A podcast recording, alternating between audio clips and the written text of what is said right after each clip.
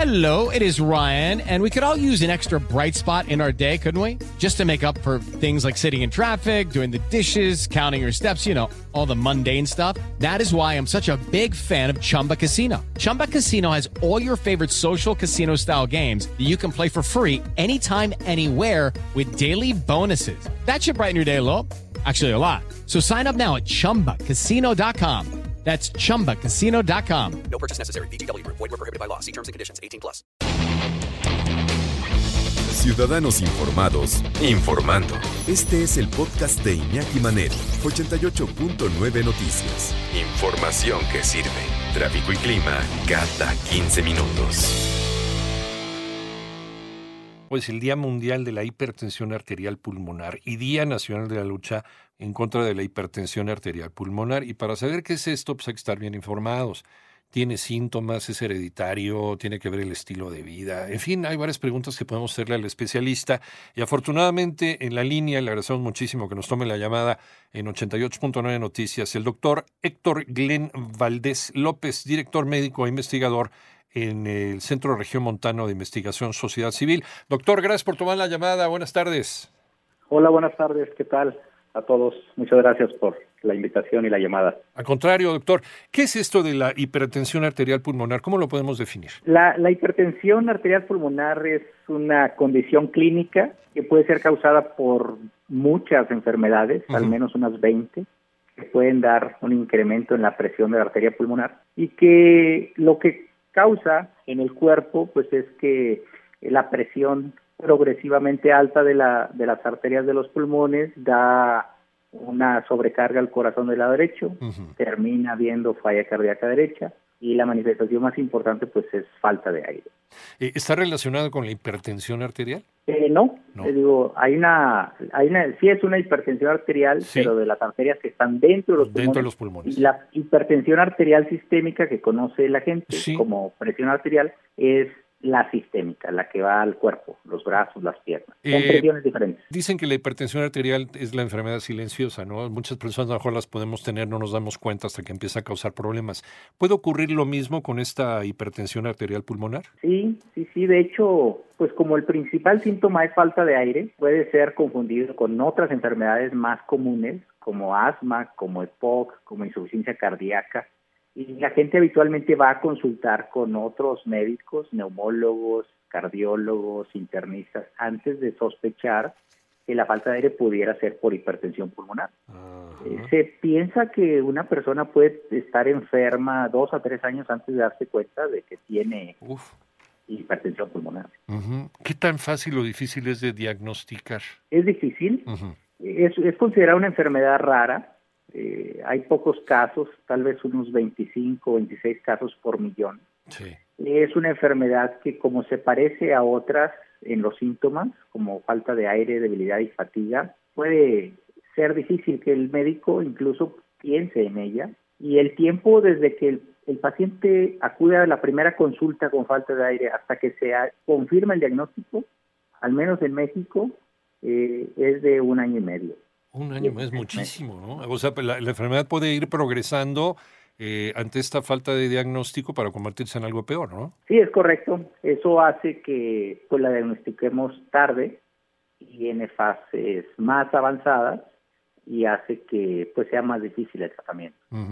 Eh, perdón que sea reiterativo, pero entonces, ¿en qué nos debemos fijar? Que a lo mejor eh, normalmente hacemos ejercicio, pero de repente de un día para otro, de un tiempo a la fecha, este, levantar cualquier cosa o salir eh, tantito, levantarnos al baño, ya, ya, nos está, ya nos está causando pesar, ¿no? Ya empezamos a respirar con mayor dificultad. ¿Por ahí puede ir la cosa? Una falta de aire que cuando se estudia no tiene un origen en una enfermedad pulmonar eh, de las otras conocidas, que van con el cardiólogo y descarta enfermedad cardíaca este, del lado izquierdo, que es probablemente la principal causa de consulta, eh, pues uno debiera pensar como paciente y como médico en que pueda ser hipertensión pulmonar. O sea, si yo voy con el médico y me hace una revisión general, chequeo general, me revisa los pulmones, a ver, diga, ah, no, a ver, respira, eh, ¿Hay alguna manera ahí de que el médico empiece a sospechar? La sospecha debiera existir, pero eh, hay un instrumento de diagnóstico muy útil y yo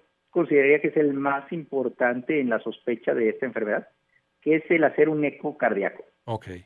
El eco del corazón este, puede con mucha confiabilidad encontrar aquellos pacientes que tienen una presión de arteria pulmonar más alta de lo normal y definir en ellos un, un, protocolo de estudio. Cuando, eh, vamos, si se agarra temprano, me imagino que es controlable o eh, el desarrollo de la enfermedad eh, no hay ahorita un tratamiento que sea 100% preciso. Es una enfermedad que al día de hoy es incurable. Incurable, ok. Es progresiva y potencialmente mortal.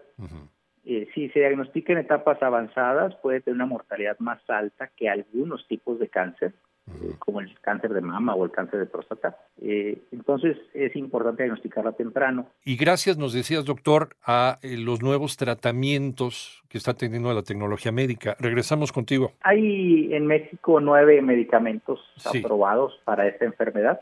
Antes estaban poco disponibles en las instituciones públicas pero a raíz de que se, eh, se incorporan al Compendio Nacional de Insumos y se realiza el protocolo de atención de hipertensión arterial pulmonar, que fue publicado el año pasado por el Consejo de Salud General, eh, abre la posibilidad de tratamientos por igual a todas las instituciones y ahora pues se contempla por lo menos seis opciones de tratamiento en, las diferentes instituciones, entre ellas el, el, IMSS y la Secretaría de Salud y el ISTE. eh, ya diagnosticado a tiempo, una persona a lo mejor puede vivir eh, pues lo que resta de su vida pues, con una buena calidad cuidándose.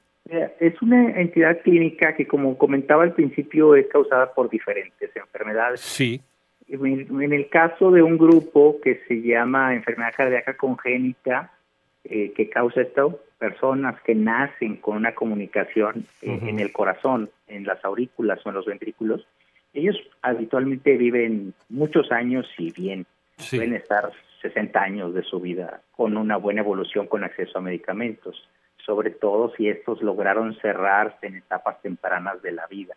En cambio, hay otras enfermedades como la asociada a esclerodermia, que es una enfermedad de la piel y de la colágena, ellos tienen una progresión muy rápida y, la sobrevida puede ser menor de tres años. Entonces, el curso depende de en qué momento se diagnostica y si hay una enfermedad asociada de un peor pronóstico.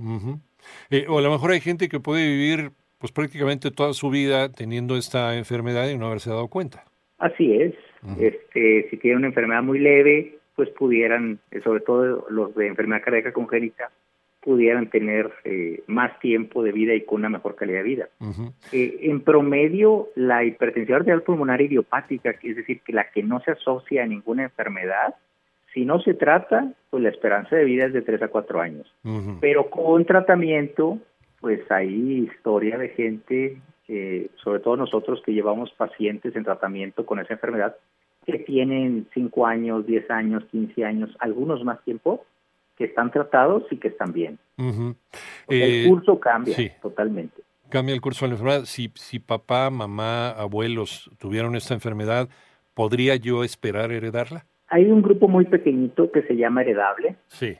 Es poco común aquí en México, pero sí, sí, sí es probable, eh, sobre todo en la familiar, que si alguien de la familia la tuvo, pues aumente la probabilidad de que la tenga alguien de la familia hacia abajo pero no es la más frecuente en México. Es poco frecuente, de hecho.